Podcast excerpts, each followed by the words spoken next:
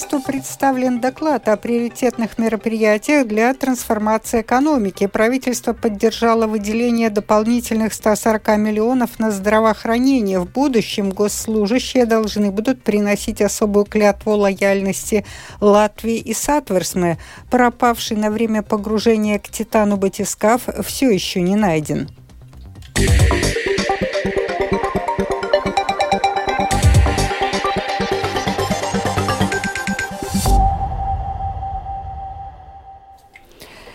Сегодня на рассмотрение правительства представлен доклад Министерства экономики о приоритетных мероприятиях, направленных для трансформации экономики, рассказывает Скирман Тебальчуте. Министерство экономики предлагает четыре основных направления деятельности для трансформации экономики. Это инвестиции для усиления производства, инновации для развития новых товаров и услуг, институциональная трансформация, а также уменьшение бюрократии. Особый акцент в докладе делается на развитии регионов Латвии. Подробнее об этом документе после заседания Совета Совета по сотрудничеству рассказал представитель национального объединения Янис Домброва. Проделана очень объемная работа, чтобы найти способы, как можно было бы эффективнее улучшить конкурентоспособность латвийских предприятий, как можно было бы решить проблемы доступности рабочей силы, как вообще можно было бы привести в порядок эту всю систему, чтобы наше народное хозяйство могло развиваться с более стремительной динамикой. Это то, что мы все хотим увидеть то, ko mēs visi noteikти vēlamies. По данным Министерства экономики, инвестиции частного сектора сейчас составляют лишь 17% от ВВП Латвии. Поставлена цель увеличить эту цифру до 23-25% от ВВП. Этого можно добиться при помощи поднятия кредитования частного сектора до уровня Эстонии. Благодаря этому в экономику Латвии Латвии влились бы дополнительно примерно 2 миллиарда евро, что способствовало бы развитию предприятий. Скирман Табальчута, служба новостей Латвийского радио. Премьер-министр Латвии Кришьянис Каринш из «Нового единства» сегодня на заседании Кабинета министров объяснил, что будет свидетельствовать о том, что экономическая трансформация в Латвии произошла. Tad, kad Latvijā когда в Латвии возрастет доля экспорта, а в основе этого экспорт высокой добавленной стоимости, то есть когда доля экспорта вырастет до 70% ВВП, до 80% ВВП, когда это будет сделано, мы поймем, что эта трансформация произошла. Kad tas būs izdarīts, tad mēs sapratīsim, ka tā transformācija būs notikusi. Правительство поддержало перераспределение дополнительных 140 миллионов евро на здравоохранение. Защиту здравоохранения мы воспринимаем как государственную защиту, сказала в интервью латвийскому радио министр здравоохранения Лига Менгельсон. От объединенного списка из 140 миллионов дополнительно выделяемых денег 57 миллионов будут израсходованы сразу. Эти деньги пойдут амбулаторному сектору. Я благодарна за то, что это произошло. Медики были услышаны. Эти недостающие деньги нужны именно пациентам. Это обследование, это амбулаторное обследование, это детская стоматология, это обеспечение работы стационаров, это компенсируемые медикаменты и укрепление практик семейных врачей. Как общество мы не хотим, чтобы наших родственников лечили методами 90-х годов. Мы хотим, чтобы были доступны методы медикаменты, как и любым другим европейским гражданам странам, а это все становится дороже. Старение населения, приход новых медикаментов. Министр финансов Арвил Саша Раднец из «Нового единства», э, выступая на ЛТВ, признал, что после того, как здравоохранению выделят дополнительные 140 миллионов в этом году, в стране останутся только средства на непредвиденные расходы.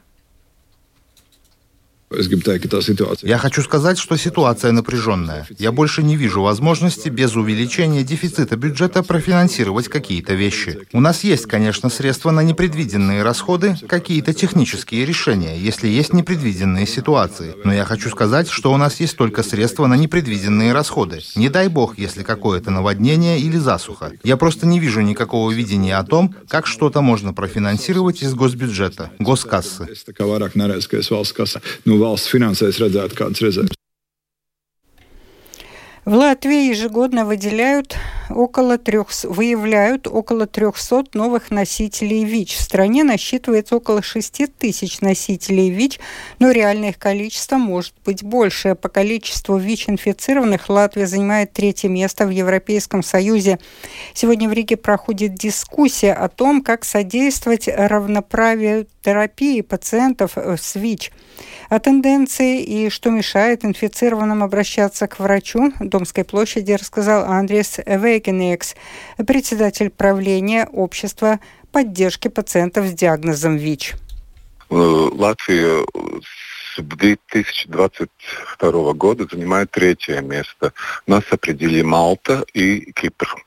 Это результат э, решение 1 октября от 2018 э, года, когда Латвийская республика сняла любые критерии и любые ограничения к доступу лечения. Все люди, живущие с ВИЧем, могут получить оплачиваем государством терапию и консультации у врача. Динамика позитивная, э, она снижается. Э, есть предположение, что в этом году этих случаев будет около 200 или немножко за 200, что значит, что в принципе лечение как терапия работает. Но на сегодняшний день нас волнует то, что уровень приверженности к лечению настолько низок, что на сегодняшний день от всех э, пациентов, которые могут получить лечение, только получают около 60%. Примерно 40% это почти 2700 пациентов на сегодняшний день не лечится. Но там есть э, какие-то, наверное, социальные проблемы или достигаемость врача, потому что консультации до 7 марта этого года можно было получить только к врачам-инфектологам, и эта э, услуга доступна только в региональных больницах. 7 марта этого года наблюдение заболеваний ВИЧ можно уже получить у семейного врача. Ну, в этом тоже есть проблема. Это уровень стигмы, насколько готов семейный врач работать с ВИЧ-позитивными людьми и насколько сам пациент в небольших городах, в небольших населенных пунктах готов обращаться к семейному врачу и раскрыть это свое заболевание. Как ожидается, государственные служащие должны будут приносить особую клятву лояльности Латвии с Атверсме. Соответствующие поправки к закону об устройстве государственного управления сегодня обсуждали в комиссии Сейма по госуправлению и самоуправлением. О том, почему недостаточно уже существующих обязательств и существуют ли примеры подобного законодательства в других странах, Латвийскому радио рассказал председатель комиссии по нацбезопасности депутат Сейма Янис Домброва. Šīs apņemšanās nav attiecināmas uz pilnīgi visām Сейчас эти обязательства не распространяются на всех людей, работающих в государственных учреждениях и самоуправлениях. А эти поправки подразумевают, что они будут относиться ко всем. Мы видим, что есть проблемы. Не все лица лояльны Латвии, несмотря на то, что работают в госучреждениях. Таким образом, будет создан правовой механизм, как этих людей можно будет освободить от должности. Да, есть информация, что в других странах существуют подобные прецеденты, но я не считаю, что нам нужно во всех вопросах, связанных с безопасностью, следовать за кем-то другим. Мы видим эту проблему. Есть достаточно достаточно много вопиющих случаев, и мы должны создать правовое решение для этой проблемы. Jārada tiesisks risinājums šai problēmai.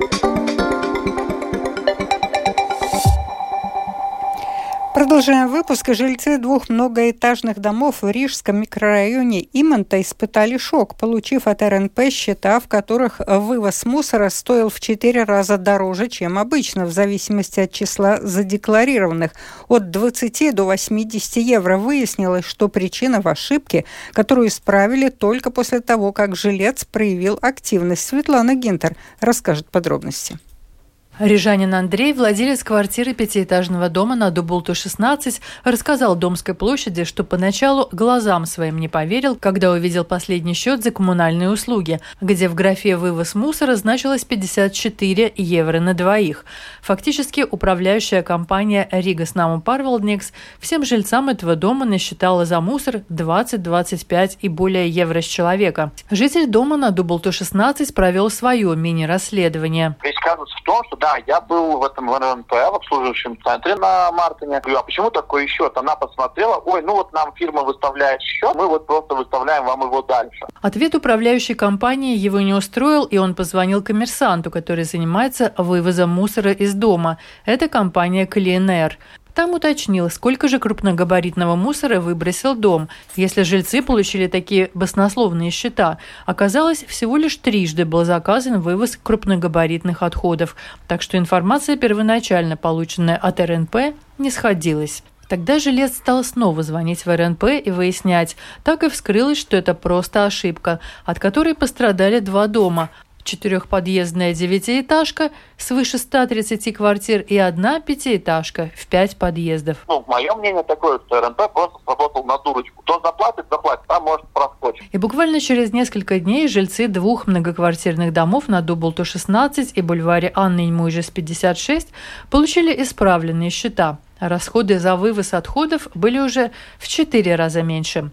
Крист Лейшкланс, представитель муниципального предприятия Ригаснаму Парвалднекс, подтверждает в своем письменном ответе значительное увеличение счетов за квартиру в иманских многоквартирных домах на Дублту 16 и бульвара Ныньмуйжес 56 было ошибкой компании «Калинер».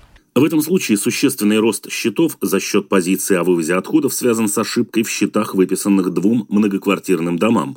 Как только были констатированы существенные изменения, была начата проверка. Была запрошена более подробная информация от вывозящей мусор компании. В результате сама эта компания обнаружила в своих счетах ошибку, исправила ее и выставила РНП уже исправленный счет.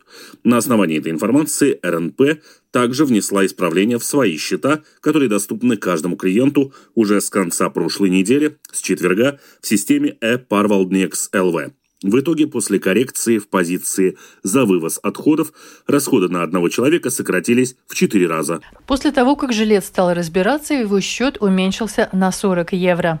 Светлана Гинтер, Латвийское радио 4. Уже сегодня 11-й трамвай, который не ходил почти год, снова пойдет по обычному маршруту из центра Риги в Межапарк и обратно, сообщила председатель правления Ригас Сатиксме Джинета Иннуса. При этом автобус 11Т больше курсировать не будет. В Атлантическом океане в понедельник перестала выходить на связь частная подводная лодка, доставлявшая туристов к обломкам затонувшего корабля «Титаник». Морские власти США и Канады, в чьих территориальных водах произошел инцидент, и владелец подлодки, компания Ocean э, развернули поисковую операцию. Продолжит Рустам Шукуров. Объединенный координационный центр спасения в Галифаксе, Новая Шотландия, сообщил, что судно перестало подавать сигналы, находясь примерно в 700 километрах к югу от Сент-Джонс, Ньюфаундленд. Согласно сообщениям бостонской береговой охраны, которая задействована в поисковой операции, в батискафе находится пять человек. Среди них 59-летний британский миллиардер и исследователь Хэмиш Хардинг, основатель Open Gate Expeditions Стоктон Раш и французский пилот-подводник Поль Анри Нарголе. Изначально туристический подводный круиз отправился из Сент-Джонс, а затем ушел примерно на 400 миль в Атлантику к месту крушения знаменитого корабля. Компания-организатор экспедиций Ocean Gate Expeditions выполняет свою третью в 2023 году миссию на океанском дне, где покоятся обломки «Титаника». Обычно экспедиции длятся 8 дней, включая путь до места катастрофы на корабле и обратно. Достигнув места крушения «Титаника», пассажиры пересаживаются в субмарину и осматривают затонувший лайнер. Само погружение длится около 8 часов. Стоимость тура до 250 тысяч долларов. По сообщению Ocean Gate Expeditions, на борту подлодки есть система жизнеобеспечения, которая в случае аварии может поддерживать жизнь внутри аппарата в течение 96 часов. Разыскиваемый подводный аппарат на 5 человек называется «Титан». Он способен погружаться на глубину 4000 метров с комфортным запасом прочности, говорится в заявлении компании Ocean Gate. Между тем, шансы на спасение людей, находящихся на борту подлодки, в беседе с телеканалом Fox News обсудил один из организаторов научных экспедиций к месту крушения «Титаника» Джи Майкл Харрис.